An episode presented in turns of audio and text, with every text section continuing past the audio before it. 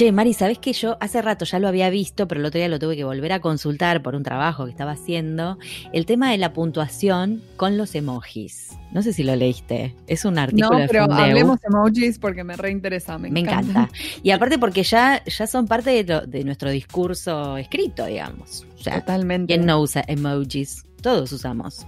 Entonces, y además porque fue tipo, uy, ¿qué hago con este emoji? Le pongo, lo separo de la palabra a la que acompaña, lo pego al punto, bueno, todo ese tipo de cosas que te empiezan como a surgir, es decir, que meto todo junto. Se trata como una palabra por separado, ¿no? Claro, pero no siempre. Vos a veces usas el emoji para reemplazar la palabra, ¿no?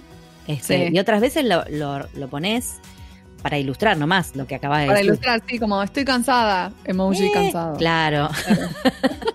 o por ejemplo, este, no sé, este era como, no sé, eh, viene tal película, ¿no? Entonces la última palabra del nombre de la película era la palabra y al lado el emoji. Bueno, acá la Fundeu te dice todo, cómo, cómo, cómo tenés que usar la puntuación cuando usas emojis. Si van adentro de la puntuación, si van por fuera, dependiendo de qué significa. Eh, ah, está bueno eso. Está buenísimo porque lo, lo, empezás a pensar y decís, ah, bueno, acá va el punto acá, tiene que ir pegadito al punto. O sea, si vos pones emoji punto, va pegadito. Pero Ajá. si pones palabra emoji, no, hay que dejar un espacio. ¿Qué tal? Va. Bueno. Y, eh, y, y sugieren dejarlo adentro de la oración, por lo que veo, ¿no? Sugieren, sí, aunque puede ir afuera también. Pues, ah, okay. En realidad depende de si el emoji tiene que ver con la última palabra que escribiste o si tiene que ver con todo el enunciado. Si tiene que ver Ah, con todo el enunciado, va afuera. Esa sería como la lógica. Dicen. Esto me hace acordar que hace poquito vi un artículo eh, que mostraba los, eh, los últimos cuatro emojis que se aprobaron este año. Ah, y, ¿en serio? Acá lo encontré, dice, The new emojis look like they had a rough year. Como los nuevos emojis parece que tuvieron un, un año medio, medio difícil. Como nosotros, va. Y acá los estoy viendo. Los, los cuatro emojis hay uno, un corazón prendido fuego, un corazón vendado, Ajá, una cara con los ojos así en espirales, así como que estás loco. sé, no podés más. Es básicamente como tengo los ojos de estar tanto tiempo en la computadora. Puede ser tanto zoom. Una cara, una cara medio tapada con nubes, que supongo Claro. que significa como tipo, No sabemos sé, bien. Estoy perdido, estoy como El juicio en un- nublado. una nube. y después hay uno que está tosi- tosiendo. ¿Qué está haciendo? Para mí es como que está como haciendo esto. Ah, ok. Y bueno, Como sí, es tipo, ay, no sé si me voy de vacaciones. Ay, no sé si.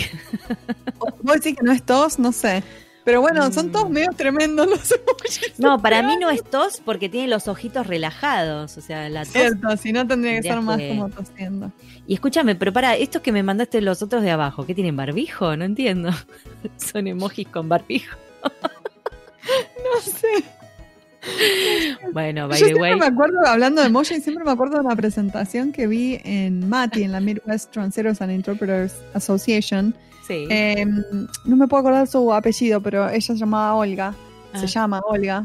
Eh, y a- eh, una de las presentaciones que dio era eh, el emoji. Debería valer mil palabras Mm. como, como traductor. O sea. ¿cuánto, ¿cuánto vale si tenés que traducir emojis? Y ella contaba Claro. que trabajaba en un caso de la corte donde eh, tenían que analizar los eh, mensajes de textos de- del acusado Chan. y había un montón de emojis, entonces tenían que Ah, analizar eso ya es otro trabajo. qué significaba, Eso no qué estaba queriendo decir con el emoji, claro.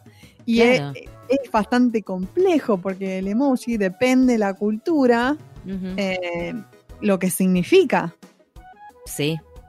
Depende Bueno, ¿te acordás, que, ¿te acordás que cuando entrevistamos a Inés eh, de WhatsApp decía que, que la dificultad de traducir los emojis tenía justamente que ver con eso también, con la cultura, ¿no? Como encontrar una palabra que representa a todos, etcétera, etcétera, que Sí. es otra cosa de lo que estás diciendo vos. Pero esto Sí. encima sería interpretar. Es casi, Claro. casi como interpretar jeroglíficos, te diría. Más o menos, sí, por eso yo decía, porque tenías Con como que explicar, ok, de dónde viene la cultura a la de la que pertenece la persona, qué Mm. significa ese emoji en, en esa cultura y, con, y con quién está interactuando, o sea, qué significa ese emoji en la, en la cultura de destino también. Claro. Eh, porque puede, puede variar y a veces son sutiles las diferencias, pero varían. Claro, son diferentes. Por ejemplo, me acuerdo que Inés contaba como que en español usábamos la- las manitos así rezando para Es la pedir por famosa de las manitos, tal cual. Y en inglés la usan como para decir gracias. Claro, y que también, claro, que también parece como que chocas los cinco, que ese sería el, el origen. El high five. Sí, Es, como cual. chocar los cinco, pero uno lo ve como que estás rezando. Sí, weird. tal cual. Bueno, Sí. recién estuvimos, ¿qué? Unos segundos tratando de entender este emoji, que si tosía o no. O sea, que en definitiva hay muchas como etapas en la Pero interpretación. yo me, acabo de enterar que hay un emoji del mate. No sabía que había un Pero emoji del sí, mate. vos viste, que Marina. aparentemente salió el, el- el año pasado. en Yo sabía 2019. que había una movida porque acá estuvimos viendo que hay, hay como un, em- un consortium, ¿no? ¿Cómo se llama? Hay un consorcio de eh, Unicode, que es el. eh, mm, El que maneja los emojis. es, pero Sería sí, como- es de- eh, me parece que es de programación también, no es solo de los Ah. emojis, es como de los caracteres, por ejemplo, de las letras y demás. Ah, ok. Eh, pero también manejan el tema de los emojis porque, como saben, eh, el emoji varía, la- el diseño varía según el dispositivo que uses para verlo. O sea, no es Claro. lo mismo, no se ve lo mismo en, en iPhone que en Android o que en desktop, claro, es cierto, sí. en Google. eh, Que by the way, les digo que pueden consultar emojipedia.org y ahí encuentran todo, ¿eh? Y después, si les interesa proponer que se agregue un emoji, pueden ir a unicode.org barra emoji barra proposals. y ahí podés mandar propuestas. Estará, de el por ejemplo, coronavirus entre los emojis. No. Ah, hay, hay, hay en realidad la gente yo veo que siempre pongo, pone el, el dibujito del virus y una corona. Claro, El- por eso lo busqué, pero no, no está exclusivamente el de coronavirus, sino que hay uno de microbio. está la carita con, con el barbijo, que ese sí lo hemos visto. Sí. Eh, y no, otro de jabón. Bueno, o sea, no hay uno, no hay uno exclusivo de coronavirus. A ver, de alcohol en gel. Eh, Las cosas de este año. Las cosas que se hicieron los top, populares este top ten. Barbijo, Mm, alcohol en gel. este, claro, face mask está ese que te digo, pero a ver, the goblin, no, no tiene nada que ver. No, qué loco, ¿no? ¿Qué podemos proponer? ¿Sabes ¿Por qué no un Pantuflas tenemos que proponer, porque me parece que no hay un emoji Vamos de a buscar. pantuflas. No, yo busqué y no la- nunca lo encontré. Vamos a ver si No, existe. a ver, Slippers. slippers. No, Flat vamos a shoe. ver. No, no me Flat sirve. shoe. No, no, no. No me lo sirve porque es una bailarina, nada que ver. ¿Cómo no hay un emoji de pantuflas? ¿Qué Ya hacemos? estamos mandando un que mandar. proposal a Unicode. Hay que mandarlo urgentemente. Tendría que haber un emoji, ¿sabes de qué? También de Zoom. A ver. Ay, Zoom total. call. Sí, o de- Zoom sí, sí, call. sí. A ver. Llamada virtual, claro. No. no, no hay hay. ninguna. De Esa webinar. es buena para este año. Ah, no, Pero tampoco. pantuflas también se hicieron re populares este año, con todos trabajando desde casa. Olvídate. Mira, en el. Es cuando. generalmente cuando comparto las historias en, en Instagram, que uno va y busca cositas para ponerle, ¿viste? Eh, A Sí. principio de año no había pantuflas. Vos ponías slippers y no aparecía nada. O en pantuflas, que yo ahora pongo. En pantuflas se aparecen nuestras, ¿no? Nuestros GIF. Bueno, no había. Ahora hay un montón. Se llenó. ¿Sí? Todo el. Te juro. Sí, se ¿No llenó. te digo? Se Hay que proponerlo como un populares. emoji. Sí. La pantófola, como nos contó Claudio, nuestro próximo invitado. Y esto nos lleva a nuestra próxima entrevista. Yes. Directo, directo a Claudio, oriundo de Italia. Italiano, nuestro primer italiano en el podcast, me encanta. Y aparte, todas las palabras en italiano para mí son más simpáticas que en cualquier otro idioma. Sí, estoy Es de decir, acuerdo. pantufla ya es simpática, pero pantófola es más. Es mucho más. Es mejor. Es un not app. Y sí, yo me acuerdo que una, hace muchos años conocí a dos chicos italianos y, y estábamos comiendo y pedían la carotina, la carotina, la carotina. Y yo ¿qué quiere? Y era la zanahoria, decime si no es re Ay, simpático carotina, carotina. es muy, muy simpática. Bueno, así que con esta, con esta este, presentación pasamos a la entrevista con Claudio Mastrangelo. Allá vamos.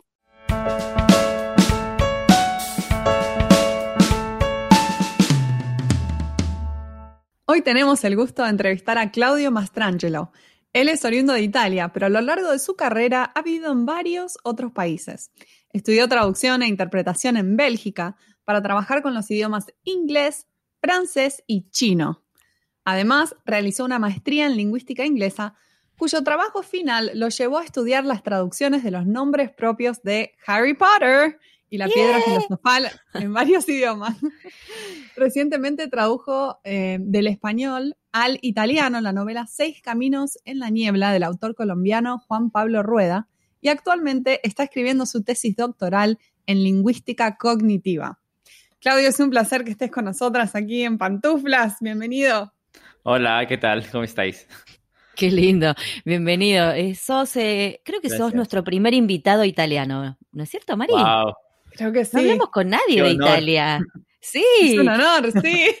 Qué bueno. Porque, claro, como hacemos el podcast en español, hasta ahora como que no, no, no hemos llegado, o capaz no encontramos, y sos el primero. Así que bienvenido a nuestro, a nuestras, en pantuflas. ¿Cómo se dice pantuflas en italiano? Que no tengo idea. Pantófola. ¡Ay, pantófola! me, encanta. ¡Amo pantófola! me encanta. le pantófole, sí. Ah, le pan, en le plural. Pantófole. Le pantófole. Sería. In pantófole en italiano sería in, pantófole.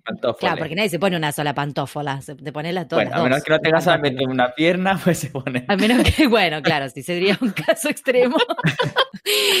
Claudio, y ahora estás en Madrid. Sí, vivo aquí desde casi cinco años. ¡Wow! Ya. Madre o sea mía. que hoy estamos triangulando eh, Milwaukee, Buenos Aires, Madrid. Me encanta, me encanta este triángulo que hicimos. El triángulo. El, el triángulo. Pero a todo esto, ¿tenés puestas le pantófoles o no? Yo no, porque siempre cuando salgo de trabajo estáis en, en calcetines, eso sí. Pero Ah, bueno, bueno, to- todavía no hace tanto frío para estar en pantuflas, pero sí, en breve. en breve Sí. aparecen. Ese, bueno, te cuento que no- nos impresiona la cantidad de idiomas que, que sabés o que hablás, no sé cuánto hablás de cada uno, pero es, es como increíble todo lo que estudiaste y lo- todos los idiomas que aprendiste. Y en general, muchos de nuestros invitados nos dicen, ¿no? Que le gustaría haber estudiado otro idioma. Bueno, en tu caso es diferente, porque sabes un montón. Bueno, Así que mi primera pregunta es, ¿qué puertas te abrió esta cualidad de saber tantos idiomas? Ok, a ver, primero eh, quiero un poco desmentir ese mito, ¿no? De que, bueno, si hablo más otros idiomas, si es verdad. Y bueno, digamos que mi idioma nativo es, italiano, o sea, no Ujú. hablaba, no era bilingüe y nada. Entonces, como la gente siempre me pregunta como, bueno, pero tú ya sabías cómo te idiomas de pequeño, digo, no, o sea, yo empecé de italiano y ya, o sea, empecé a aprender inglés cuando tenía cinco y, luego aprendí el francés, el español, el, el japonés, el chino, el holandés y tal. Entonces, pues Mm. nada, eso sí que ayuda mucho en la vida en general. Primero, pues, Sí. eh, con el hecho que había estudiado francés y español en la, en la ESO, o sea, en secundaria, eh, Ah. pues claro, decidí de luego ir a estudiar en Bélgica. No había pensado nunca de ir a estudiar al extranjero y como mi padre ya vivía ahí, digo, pues, ¿sabes qué? Me voy a Bélgica. Y sí, al principio era como, bueno, tengo que hacer una prueba de examen para entrar en la universidad, pero al final, bien. Entonces, como estudiar al extranjero, hay que hablar idiomas extranjeros. Uno. Y sí. Dos, eh, encontrar trabajo. Esto Ujú. como fundamental. O sea, me he dado cuenta que cuando estaba en Bruselas, bueno, digamos que Bruselas es un, un lugar un poco particular, ¿no? Porque hay gente que viene por todos lados y de belga casi no existe. Como es una raza Ah. especial. Si la encuentras como un Pokémon Shiny. Y entonces, no sé, eh, lo que pasa es que, por ejemplo, yo tenía compañeros que eran, la madre era rusa, el papá era armeno, el- la mamá era holandesa, el papá era, era marroquí. Entonces, como la gente en Bélgica siempre habla como dos o tres idiomas en, en la vida real. Wow, no Entonces, sabía son- eso. No era el único Pokémon Shiny, había más. Y Era, era, entonces- eh, ya eras uno más, claro. Exacto. Y entonces, bueno, pero sí, el hecho de que hablaba ya italiano y hablaba español, que como había muchos clientes españoles, y como en Bruselas, como es la, la ciudad donde se hablan dos idiomas eh, oficiales, que son el holandés y el francés, eso sí que me ayudó mucho en el trabajo. Y empecé a trabajar en Starbucks, eh, en el aeropuerto de Bruselas, y claro, esto me ayudó, me ayudó también a practicar los idiomas que hablaba, porque no tenía mucha, digamos, eh, oportunidades para hablar en español, por ejemplo. Entonces, claro, como estaba en el aeropuerto, venían muchos españoles y era el único que hablaba español. Me acuerdo que había- me había puesto al lado de mi nombre eh, todas las banderitas de todos los países y la gente sabía que idioma hablaba. Y como la gente cuando le voy a hablar, exacto, la gente cuando decía es como, ah, pero habla español, digo sí. Y la gente parece que le estaba hablando eh, no sé, como la señora de la vecina de casa, ¿sabes? Como, ay, no, por favor, ¿me entiendes? Entonces digo, claro que te entiendo. Yo doy fe que hace muchos años eh, un, eh, una persona, un español en Starbucks me salió, me salvó la vida, porque si bien estaba en Londres y debería haberme hecho entenderlo más bien, estaba muy cansada y no le entendía lo que me decía. y terminé diciéndole, I don't understand, como si no hubiese hecho nunca inglés en mi vida. y cuando me preguntó de dónde era, le dije Argentina. dijo, ay, era, era madrileña. Y fue como, ay, qué suerte, por favor, porque me había agarrado como una tara mental no entendía lo que me hablaba. Pero, ¿sabes? Así que sí, te agradece. Y me acuerdo, y me acuerdo que cuando venía la gente y escuchaba, bueno, tengo buen oído en general, entonces como escuchaba que tenía un acento, digo, bueno, digo, ¿eres española? Digo, sí. Digo, bueno, ¿me puedes pedirlo también en español? Digo, ¿cómo, no sé cómo se decía avellana? No sé cómo se decía leche desnatada. Digo, bueno, tranquila. Y entonces sí, esto sí, ayuda también en el trabajo en general. Y sobre todo, pienso en España, eh, si hablan muchos idiomas, ayuda mucho. Y lo más divertido es que puedes comunicarte con cualquier persona. O sea, cuando tú estás viajando y a lo mejor, no sé, te vas a Hungría y no habla nada de húngaro, pues sí es verdad que dices, bueno, hagamos que la experiencia del viaje es como por la mitad. Entonces yo como me pongo ahí estudiando palabras, suelta como decir hola, nada, ¿cómo estás? y tal. Y claro que la gente cuando ves que habla tu idioma se, se abre más, ¿no? Y cuando estaba viendo en China pasa lo mismo. O sea, que si tú no hablabas chino, la gente cuando decías como hola, la gente, ah, pero hablas súper bien chino. Este, cuando te estudias, como bueno, tampoco. Te he dicho hola, nada más. te calmas. Pero bueno, yo, me lo pasaba súper bien, de verdad. Creo que el trabajo, es verdad que eh, trabajar este al mismo tiempo no es fácil. Pero mm. pienso que el trabajo que hacía, que era bastante pesado, pero me lo pasaba muy bien. El día te pasaba en nada y te pasaba muy bien con los compañeros y con la gente. Sí, sí, era muy guay, me gustaba mucho. Claramente, claramente sos una persona sociable, por eso también te interesa poder comunicarte en otros idiomas. Te digo la verdad, al principio era súper tímido. O sea, era una persona súper tímida. Y creo que el trabajo me dio mucho abrirme. Porque claro, el trabajo tenía que como que hablar con los clientes, aunque tú, sabes, tú para mañana a las 8 de la mañana no quieres hablar con nadie, ¿no? Tienes solamente tu café y ya. Y tú como, hola, ¿qué tal? ¿Dónde vienes? ¿Qué haces? Y luego además, tú imagínate, trabajar en aeropuertos. La gente como, ¿dónde te vas? Ah, voy a vacaciones. ¿Dónde te vas? Voy a Miami. Como, bueno, yo estoy aquí trabajando, ¿sabes? Como, bueno, esta siempre es la mejor eh, situación que la mía. Pero, pero sí, en general, pues me abrió bastante, sinceramente. Y ahora sí hablo también con las piedras, así que... te abrió, te abrió la, capacidad de charlar, digamos. Exacto. A mí me encantaría saber, Claudio, el tema de tu carrera de traducción, porque no hiciste la carrera en ninguno de los idiomas nativos tuyos, ¿no es cierto? ¿En qué, idiomas hiciste la carrera? ¿Qué idiomas bueno, como la Universidad de Bruselas es francófona, entonces era en francés. Y luego tenía que elegir Sí, y los cursos en generales como de historia del arte, sociología, biología, claro, porque además traducción, tú dices, bueno, hago idiomas, no, te pones a hacer filosofía, eh, derecho, economía, esas eran en francés. Y, y, luego tenía los cursos que tú elegías dos idiomas que eran, yo elegí inglés y chino. O sea, cuando tú hacías chino podías solamente elegir inglés, iba igual con el árabe y turco. Y entonces, claro, había la opción de hacer italiano, podía haber hecho italiano ruso, italiano español. Digo, no, pero es demasiado fácil. ¿Para qué voy a hacer traducción en italiano? No voy a hacer en, chino, en inglés y ya.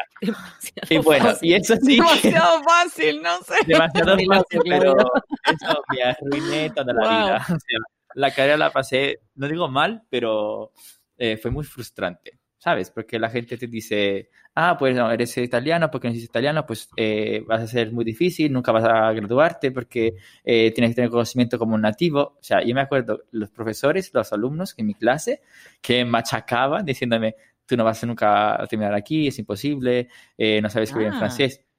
Y bueno, eso, bueno, como me dio tanto miedo y creo que también cuando, cuando somos extranjeros, tenemos un poco como esa, ese miedo, ¿no? De, de, hablar un idioma bien, súper bien. Entonces yo prestaba tanta atención a cómo tenía que escribir las cosas de los exámenes, o sea, me ponía ahí releyendo todos los acentos, toda la puntuación, y bueno, y al final, pues sí que eh, soy el primer extranjero que se ha graduado en la carrera de, con, la, con la opción de chino. En los seis años que estaba abierta, fue el primero. Digo, bueno, digo, bueno. Le pues tapaste la boca a todos. Sí. pero además, y además te digo que yo cada año como al mes de mayo me venía la crisis existencial. Decía, pero ¿por qué no cambio de idioma? ¿Por qué no me pongo a hacer italiano español que sea más fácil? ¿pero por qué? Y no, en vez de hacer esto me ponía aprendiendo los nombres de todos los emperadores de China, porque tocaba para el examen de cultura china. Pero sí, sí, fue bastante fue difícil. No digo que es imposible, pero eh, cuesta, cuesta bastante. Cuesta bastante. No, no, es un, es un montón de esfuerzo, claro. O sea, no, ningún idioma, ninguno de los dos idiomas es, es el tuyo, o sea, es un montón. pero bien, pero, ¿sabes lo lograste. de un lado, sí, sí, sí. Además, lo que entiendo es como, eh, si lo hubiera hecho en italiano, creo que no habría estado dando atención al escrito. O sea, cuando nosotros escribimos nuestro idioma nativo, no prestamos tanta atención a cómo escribimos, a menos que no somos escritores.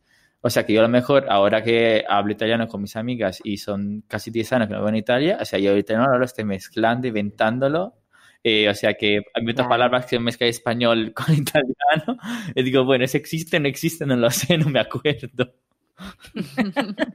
bueno, a nosotros nos pasa mucho, o capaz, no sé si es un tema de los traductores de español, que cuando haces la, carrera de traducción te enamoras del español, que vos pensás que ya lo sabés, pero en realidad no, porque tenés un montón más para aprender. Este, Y medio como que te obsesionás con tu idioma madre al final. además de todo lo que aprendes del idioma extranjero, ¿no?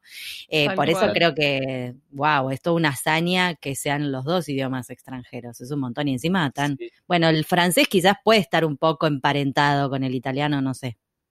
Sí, es emparentado, pero muy diferente. Más o menos, muy Un primo lejano, claro. Medio lejano. Exacto, tiene mucha influencia germánica, entonces, como sobre todo la parte escrita, eh, hay muchos no, homófonos. el francés es lo peor, sí. O sea, no. Y además, como yo pensaba, digo, bueno, a lo mejor si tengo un examen de traducción, lo hago del, si tengo que traducir del, inglés al chino, pues hago inglés italiano, italiano, chino. Digo, no, me voy a doblar el trabajo. Digo, pues lo voy a hacer no, directamente. No, más. Y no termine, exacto. Entonces, como, mira, lo voy a hacer como me viene. Y además, como pienso que el consejo que mejor que puedo dar a la gente en general es como, si hablas un tema extranjero, piensas en un tema extranjero. O sea, yo ahora que hablo en español con vosotros, estoy pensando en español. Sí, Porque si no, se hace mil trabajos de traducción en la cabeza y no se va a ningún lado. Sí, te va a empezar a salir un mito de la cabeza. las orejas, por todos lados. De las orejas, tal cual. Y contanos, eh, bueno, esto de eh, tu trabajo con, los nombres propios de Harry Potter nos pareció fascinante. Eh, además de que somos medio fans, ¿no? De Harry, medios, bastante. y bueno, te queríamos preguntar cómo se te ocurrió empezar a analizar eso y cómo fue ese proceso. Ok, a ver, al principio, eh, bueno, yo empecé a leer Harry Potter cuando era chiquito, o sea, lo leí en italiano y luego me empecé a leer en inglés, luego en francés, luego en español y lo empecé a hacer así porque cuando estaba viajando eh, empezaba a coleccionar libros, digo, bueno, a ver si me voy a Finlandia, lo compro una copia en, en finés, me voy a Hungría, lo compro una copia en húngaro. Y claro, empezando esto, tenía tantos libros en la casa que ahora tengo 55 copias. Eso te, eso te iba a Sí, la librería está a mitad de Harry Potter, o sea que, que ya. Ah, Vamos a necesitar una foto, te quiero decir. Voy a, voy a, quiero ver una foto de todos esos 55 Harry Potter en tu biblioteca. Además, porque son 55 del primero. Luego, claro, cuando estaba viajando y tal, a lo mejor encontraba una copia del segundo, del tercero en ruso, digo, bueno, me lo compro. Y ahora, como tengo casi casi toda completa en ruso, la tengo casi toda completa en español, en, francés. Bueno, a partir de esto, y me daba cuenta cuando hablaba con mis amigos o con gente extranjera, decía, pero, ah, ¿sabes qué de ese personaje? Digo, pero, ¿ese quién es? Digo, ¿cómo quién es? Es este. Digo, pero no tenemos nombre en tu idioma. Digo, no. Entonces empezaba a darme cuenta que había tantos nombres diferentes que cada idioma. Digo, vamos a ver esto. ¿Por qué? Y cuando estaba haciendo el máster en lingüística, eh, una de la, de la de los cursos que teníamos era justamente traducción uh, audiovisual y traducción literaria. entonces digo, bueno, tenemos que hacer un trabajo para esta, para esta asignatura. Digo, pues, ¿por qué no va a ser esto?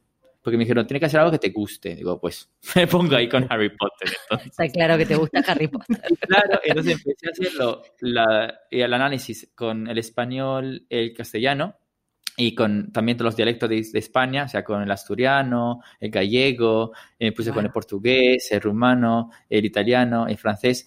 Y luego, desde ahí, empecé con los otros idiomas para mi trabajo de, de, fin de máster. Entonces lo, lo, hice con 28 idiomas. Y no, y digo, claro, esto va a ser para más tarde, para el doctorado. Y entonces, claro, eh, empecé así y empecé con el primer libro, luego comencé con el segundo y luego con el tercero y ahora en mi cuenta de Instagram quería empezar como a divulgar como también a la gente que le gustaba Harry Potter esas cosas y, ahora estoy continuando. y así. y así Pero o sea, vamos. es un proceso de ah, ¿cuánto tiempo te llevó? Por lo menos para el- lo que presentaste un montón de tiempo. Te digo que empecé eh, el mes de octubre. O sea, cuando empezamos Ajá. las clases en septiembre ya empecé a, como a leerme los libros, porque claro, algunos tenían de manera digital, otros tenían a mano. O sea, me puse a mano a buscar las palabras. Además, en tema que ni siquiera hablaba. O sea, por ejemplo, cuando te iba a buscar en hindi o en hebreo, o sea, y me ponía ahí sabiendo más o menos dónde estaba la palabra en la página, en italiano o en Oh, inglés. wow. No, me muero, Ahí claro, tenés que entrar a ubicar. O sea, buscar en el diccionario, buscar las que significaba, buscar a un nativo que me explicaba si estaba bien o no. O sea, pasé hasta, digamos, hasta junio, sí, como seis meses. Los primeros 28, No te seis puedo meses. creer. Eterno. Y solamente En- hiciste de nombres propios, digo, de personajes, pero también de lugares, me imagino. Sí, he puesto, he puesto de lugares, de personajes, de objetos, algunos, y de las casas de, de Hogwarts. ¿Y claro, o tenés sea, algún tenía- ejemplo para compartir sí, de transcreación Bueno, que te haya ejemplo, llamado mucho la atención? Lo, bueno, lo que me gusta también porque es, es mi tema nativo. en italiano, por ejemplo, los nombres de las casas eh, son como una, un juego de palabras con animales y colores. Por ejemplo, no sé, Ah. Gryffindor, que viene del inglés Gryffindor, que sería un grifón de oro, en italiano se llama Grifondoro, normal. Grifondoro, Luego, me encanta. Exacto. Ravenclaw, que es un, sale a las garras de un, de un cuervo, aunque en Ajá. teoría el, animal es un águila, no es un cuervo, eh, en italiano se llama corvonero, un cuervo Ay, negro. son re lindas. Sí, suenan re lindas. Eh, Hufflepuff sería tazo rosso, o sea, un tejón de rojo, y Slytherin es serpe verde, una, una serpiente verde. La serpiente verde. Sorprendente. Ah, Esa para las casas es- Tengo que hacerte la pregunta del rigor. ¿De qué casa sos, Claudio? Yo, serpe verde. Slytherin. serpe verde. ah, Digo, Dios. tengo Yo- varias, Slytherin. tengo varias Yes. amigas fans que son de serpe verde también. Les va a encantar eso. Yo soy Huff- Hufflepuff. ya se ve, se ve de la cara que eres Hufflepuff. Sí, todos me dicen lo mismo, tremendo. Se te ve en la cara, le dice. Qué gracioso. Y después, por ejemplo, que y alguna otra que, y, o, o sea, ¿hay algún otro idioma que haya usado eso para las casas, los nombres de las casas? Sí, sí, sí, hay muchísimo. O sea, por ejemplo, eh, también lo cambiaron mucho en, en checo, eh, lo cambiaron también en hindi. O sea, yo tengo la lista, eh, o sea, todavía todo mi Excel ahí puesto, que se parece como, no Claro. sé, eh, poco psicadélico, ¿no? Porque tiene todos nombres a todos los lados. Me faltaba comenzar a empezar a escribir en, el, en el muro de la casa, pero no lo hice. Pero sí, hay algunos, como por ejemplo en, en holandés, hay algunos nombres que me gustan mucho, o también, por ejemplo, eh, para el personaje de Minerva McGonagall, la profesora de transfiguración, en holandés se llama Minerva Anderling. Y Anderling viene de Ander, que significa otra cosa. O sea que su apellido tiene como una Ah. referencia a su asignatura. Es Claro. súper lindo. Y por Eso ejemplo, para los objetos, hay uno que me gusta muchísimo, que creo que es hasta mejor que la, el, el original. O sea, el sorting hat, que sería sombrero seleccionador en español, en francés se llama un chapeau, que se suena, suena como chapeau, que significa gorro, Como pero choix claro. significa elegir. Entonces, como sería como un juego de palabras que va Ah, como el, palabras. el- exacto, como el gorro que selecciona, que elige. Y es Es como, perfecto. perfecta. Y digo, pero ¿por qué no, no lo pensó J.K. Rowling en inglés? me encanta. Aparte, qué lindo como traductor eh, que te llegue esa- ese desafío de, de- de inventarle un nombre o, o de encontrar, ¿no? Decir, bueno, ¿qué agarro? Lo- el animal y el color, agarro esto, agarro lo otro, le cambio. No, no, no, me fascina. ¿Y el Quidditch qué onda? ¿Tiene no- Ahí- otros nombres? Ahí. Sí, por ejemplo, en, en, en brasileño, porque claro, hay dos versiones para el portugués, el portugués de Portugal o de Brasil. Claro. Y el brasileño se lo, llamaron- lo llamaron cuadribola. Quidditch. Cuadribola. Cuadribola. que Sí. Bueno, pero con acento brasilero seguro que queda lindo. Cuadribola. Cuadribola. Vamos a jugar Sí, sí, pero- cuadribola. Sí. No, pero hay, hay muchas cosas que yo digo, pero vamos a ver, o sea, ¿por qué las traduccionaron así? Y sobre todo ahora lo que quiero hacer, ah, después de esto de los nombres, quiero ver como las referencias culturales, por ejemplo, eh, en el mundo de Harry Potter, no sé, como es basada sobre la, la, la cultura inglesa, pues por ejemplo, cuando están comiendo, están comiendo salchicha, están comiendo pudding, y por ejemplo, en el Claro. mundo árabe, como no comen salchicha, tuvieron que traducirlo, Claro. Entonces como ahí no lo pusieron. No lo Pusieron pusieron. Directamente lo omitieron. Claro. Exacto. O por ejemplo, Bueno. en China, cuando hablan de, de Navidad, los chinos no saben que es Navidad, porque no es una fiesta típica en Asia. Entonces, el traductor, que creo que ha ha hecho algo, algo mal, entre paréntesis, puso una nota de traducción poniendo Navidad es una fiesta típica de Europa que se celebra el 25 de diciembre. Las personas que tienen, no sé, un, un árbol de Navidad, mm. como, uf, a ver, no sé. No, No, sé. chicos. Y creo que la- Ah. Cambiaron, De última de. Occidente, pero de Europa solo, no. Que- Exacto. Bueno, ahí se le, se le escapó, se le escapó.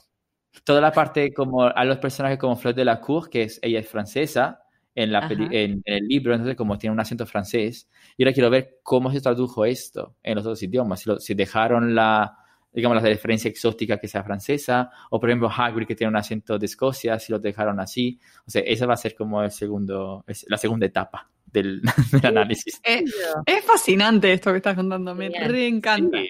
Y además lo que, que me doy cuenta es como es súper eh, moderno. O sea, yo doy clase ahora de francesa en un colegio y los alumnos como le encanta. Yo doy mi clase basada en el mundo de Harry Potter y están como, ay, sí, qué bien, qué chévere. Digo, bueno, así que que sea que tiene 50 años, que tenga 10, le encanta Harry Potter. Digo, pues muy bien. Es que de verdad es una saga maravillosa, porque, o sea, Sí. terminó siendo una saga larguísima, ¿no? Que quizás al principio nadie sabía que iba a ser así, y tiene un montón de condimentos, es ideal para, para laburar esto de los idiomas, ¿no? Nunca se me Sí. hubiese ocurrido, o sea, nunca me pondría a hacer 28 idiomas de Harry Potter, pero admiro que lo hayas hecho, porque me parece fascinante. Pero te digo que encanta. como practicar tu idioma, un idioma extranjero que estudias, yo digo que leer ayuda muchísimo. Sobre todo al nivel de Sí. vocabulario. O sea, yo cuando empecé a estudiar español y me puse a leer Harry Potter en, en español, digo, toda palabra que no había visto nunca en mi vida, pues ya estaba aprendiendo solamente leyendo, una historia que conocía ya. Es mucho más fácil, mucho más fácil. Sí. Claro. Sí, sí, sí, tal cual. Bueno, hay gente que, que hace eso, eh, he visto, a qué sé yo, eh, que, que agarra un libro que le gusta y entonces lo est- estudia otro idioma a partir de ese libro. No, es, Ujú. es, es genial. Y mm, te quería preguntar por qué también, bueno, nos vamos de Harry Potter, aunque podríamos seguir hablando de Harry Potter todo el podcast, pero no me parece. este, vimos que tradujiste una novela del español colombiano al italiano y Sí. que eso te llevó, eh, te encontraste con varios desafíos por esta variedad del Sí. español. Sí. Contanos A ver, cómo fue esa eh, pues os cuento, bueno, yo de padre soy traductor, entonces como aquí encontrar trabajo de traductor si no eres nativo español no es fácil, digo, bueno, ya me pongo en la, en la educación y también me gusta.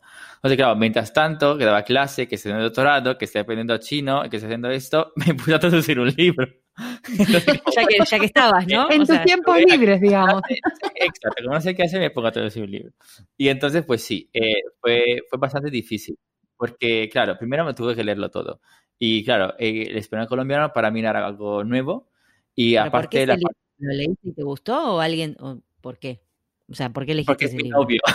lo que. Ah, Ah, había una ok. conexión ahí. Ah, te agarré, ¿viste? Claro, porque de última. claro. Eh, estaba ahí, digo, bueno, pues, ¿por qué no me pongo a traducir tu libro? Digo, bueno, entonces me empecé a leerlo. Sí. Digo, vamos a ver. Primero, empiezo a ver todas las diferencias que tiene, eh, claro, eh, el español de Colombia con el español de España, que es lo que había estudiado yo.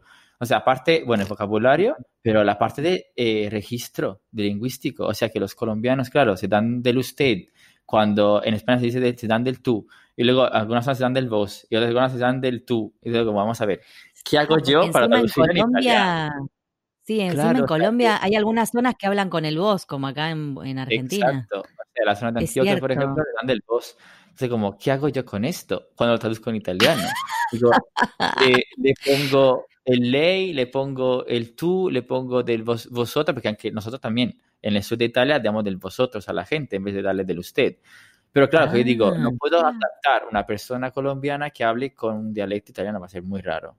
Entonces digo, bueno, no, Claro. eso, eh, primer prueba de traducción, nada, se deja como, como es y como podría ser una conversación normal entre italianos. O sea que colegas entre ellos no se dan del usted, se dan del tú. Pues del tú. Claro. Primer problema solucionado. Segundo problema fue la parte, bueno, claro, entender también las frases, porque si se dan del usted, yo no sabía quién era el sujeto. Y como en español no se pone sujeto en una frase, digo, a ver, Claro. aquí qué está refiriendo. ¿Es él como persona, él tercera persona o él como tú? O sea, que tuve que leerme frases a veces como... Pero no tenías la referencia muy a mano, eso está bueno. Podías Ah, no, hablar sí, con el dice como, autor. eh, y dijo como, perdona, ¿qué quieres decir aquí? Dímelo, por favor, que no entiendo. No, sí, eso- Esa era la parte más fácil, ¿no? Preguntarle al autor. Che, ¿Qué quisiste decir acá? No, ojalá, ojalá que fuera siempre un trabajo de traducción, de verdad. Pero lo que Sí, también claro. eh, estaba pensando al principio era como, me gustaba siempre dejar un poco la parte un poco ¿no? exótica del libro. O sea, si hay un libro colombiano, dejar como algunas palabras para que la gente luego se Está vaya bueno enterando, ¿no? Como, no sé, que en Colombia dicen pola para decir cerveza, ¿no? Entonces digo, bueno, ¿qué hago? ¿Lo dejo? ¿No lo dejo? Y empecé al principio poniendo notas de traducción, como, eso significa esto. Pero luego pensé, como, eso se entiende en contexto. No lo pongo. Claro. Eh, no nota, el día de las velitas, digo, ¿se- ¿debo que explicarlo? Digo, pues no lo sé, ¿lo pongo o no? No lo pongo. No sé, todas las notas que me han puesto, la, la quité todas. Y, y sobre todo, claro, eh, digamos que eso también me ayudó mucho para retomar mi italiano, porque os, os lo juro que pasé días pensando como si tuviera que conjugar un verbo, ¿eh? Como esto, a ver, esto, vale. eh, Claro, porque- eso te iba a preguntar. Si, si estabas alejado del italiano, también tuviste como Claro, también investigar un poco.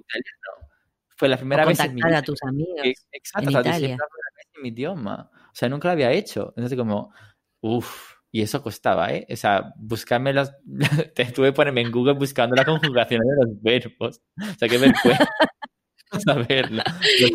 Bueno. que, que me lo revisó. O sea, que luego le mandé a ella y que lo revisaba para verlo. Digo, corrige mi italiano porque no es el mejor. Así que sí. Qué bueno, qué Bueno, divertido. Qué divertido la, la- el desafío. la, Petrinelli, por ejemplo, a Mondadori, que son unas casas editoriales italianas, y a ver que si no las publicas también ahí. Vamos a ver. Ujú. Y ahora a lo mejor en, en breve lo voy a traducir también en, en francés porque no tengo nada que hacer en mi vida. ¿sabes? No tengo nada que hacer, dice. Porque no dejan salir en Madrid. Entonces, este, Claudio se aburre y se pone a traducir. Bueno, sí, es una buena idea. O sea, seguís haciendo. Total, ya la conoces. Ahora ya, ya Ahora tenés cosas resueltas. Exactamente, sí, sí. Qué gracioso, qué gracioso. Em, bueno, Claudio, te cuento que en esta tercera temporada de En Pantuflas estamos haciendo una pregunta, así como filosófica, um, de corte ciencia ficción, digamos, em, que a Marina le encanta. O sea, Marina de Hufflepuff, ¿la tenés? Bueno, Claro, ya. te va a la pregunta. A ver, Casa Slytherin. Dígame, Diga. si pudiera viajar el tiempo atrás a cuando recién comenzaste tu carrera, ¿qué consejo profesional te darías? Uy, bueno, lo que me aconsejaría sería de, primero, no estresarse, porque la gente va a decir siempre eh, cosas malas sobre ti. Y que las dificultades al final son las cosas que te hacen más fuerte, en general, en la vida, no solamente en el trabajo o lo que sea. Y, y que, bueno, que si tú consigues tu camino para el éxito, eh, no es fácil. Y que entonces, bueno, que vas poniendo un pie después del otro y inténtalo. Y si no lo intentas, no puedes saber cómo va a ir. Entonces, sí, te- diría esto. Ah, Ok, o sea, irías a ver a Claudio, a- viajarías en el tiempo, le dirías a Claudio hace muchos años, un pie adelante del otro, Claudio. Sí. Y no te estreses. Y no te la No estreses. Sí, sí, sí. Y lee mucho. Lee mucho Harry Potter. De todas formas, te va a ser muy útil para, para unos años. y seguís con Harry Potter, no es una pavada, seguí leyendo Harry Potter. Sigue leyendo. Qué bueno, qué, qué genial. Bueno, muchísimas gracias, Claudio, por, por esta entrevista, por charlar un ratito con nosotras. Eh, te, te encargamos que nos mandes esa foto de todos tus, todos tus Harry. Potter en todos los idiomas. Eh, no te pido el Excel porque ya sería como un abuso, pero lo- es la foto. Además, el que no dar a nadie. No, claro, eso no, eso es tuyo. Y bueno, Vale. esperamos este después cuando hagas tus publicaciones en la cuenta de Instagram, así nos vamos enterando de todo lo que. ¿Cómo es tu Instagram? Así la gente que te quiere seguir. Es PhD Linguist. PhD Linguist. Como Linguist. doctorado en lingüística, exactamente. Ahí va.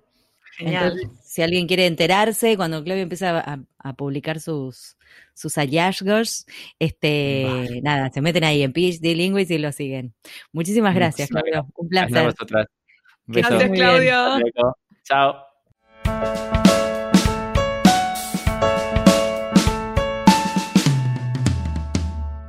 Este fue un nuevo episodio de En Pantuflas, patrocinado por nuestro amigo fiel, MemoQ. Si sos tan fan de MemoQ como nosotras, aprovecha el 45% de descuento exclusivo para podcast escuchas. Anota este código, CAM-pantuflas45. Podés encontrar todos los episodios del podcast en nuestra página en guiondelmediopantuflas.com y suscribirte para escucharlos apenas salen en iTunes, Spotify y Google Podcast. Prohibí sorpresión en la Argentina, me en Los Ángeles, Buenos Aires, pantuflas al virus.